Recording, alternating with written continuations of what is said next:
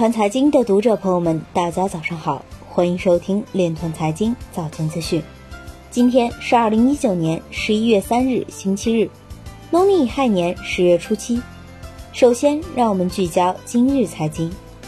两位美国国会议员在比特币白皮书十一周年时，鼓励以比特币为基础的创新。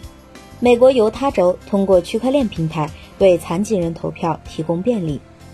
重庆两江新区管理委员会副主任表示，促进区块链等新技术与金融功能融合发展。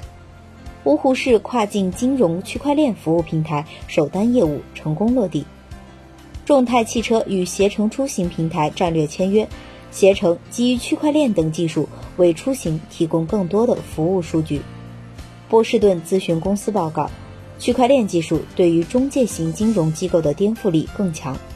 马耳他金融服务管理局表示，二十一家加密交易所正寻求授权，在过渡期满后继续在当地提供服务。江苏服务“一带一路”交汇点。推进会期间，共签约合作企业三十三家，涉及区块链等多个产业。民生银行曲婷表示，民生供应链金融以区块链等技术为支撑。新网银行首席研究员表示，把区块链作为核心技术自主创新的重要突破口。今日财经就到这里，下面我们来聊一聊关于区块链的那些事儿。十一月二日，证券日报刊文。中央财经大学法学院教授邓建鹏的文章，顺应时代潮流，力推区块链行业规范发展。文章表示，监管机构和执法部门应注重从法治角度给予区块链规范和治理，让法治成为提升中国区块链企业竞争力的基础。在区块链领域严格执行法治精神，其重要作用在于给相关企业提供行业发展的确定性和市场的可预期性。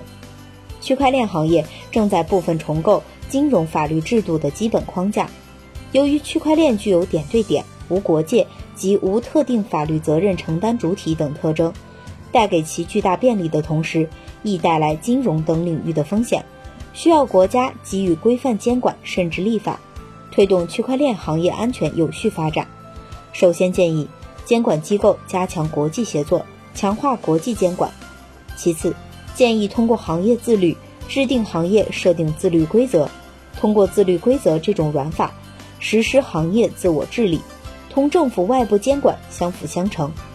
最后，通过监管机构与行业自律组织及其他区块链技术参与主体有效沟通和协商，形成国家规范，实现硬法治理道路。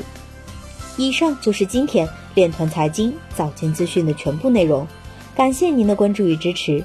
祝您生活愉快，我们明天再见。